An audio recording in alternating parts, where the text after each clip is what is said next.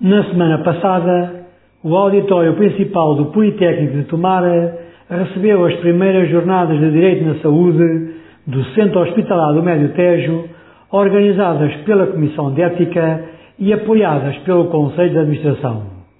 Esta iniciativa teve painéis interessantes e diversificados e oradores muito credenciados, os quais abordaram matérias como a jurisprudência resultante da Covid, a responsabilidade civil na área da saúde, a responsabilidade criminal pelos atos médicos, a autonomia e o consentimento informado e ainda as pessoas com discapacidades. Todos os painéis temáticos registaram bons níveis organizativos e técnicos,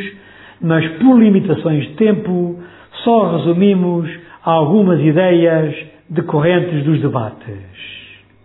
No tema da jurisprudência da Covid, as autoridades políticas e públicas decidiram confinamentos e isolamentos de cidadãos para ganharem tempo, mas também para defenderem o direito à saúde e o direito à vida.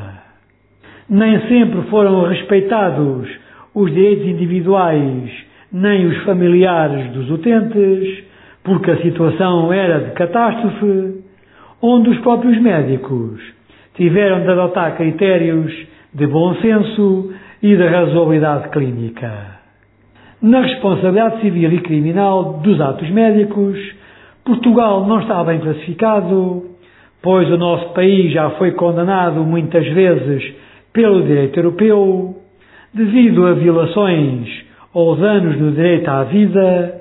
apesar das dificuldades em provar atos de negligência médica e de haverem procedimentos clínicos e cirúrgicos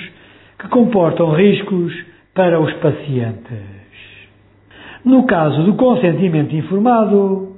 ele acaba por defender as instituições hospitalares e os seus profissionais, porque estes estão confrontados com doenças raras e com medicamentos e tratamentos inovadores, cujas consequências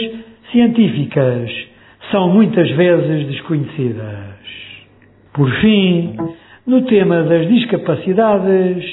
há diferentes níveis de incapacidades que têm leituras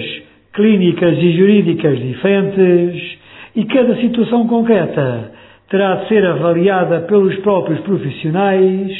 de modo a concluírem pela melhor solução para os utentes. Votos de boa semana para os ouvintes.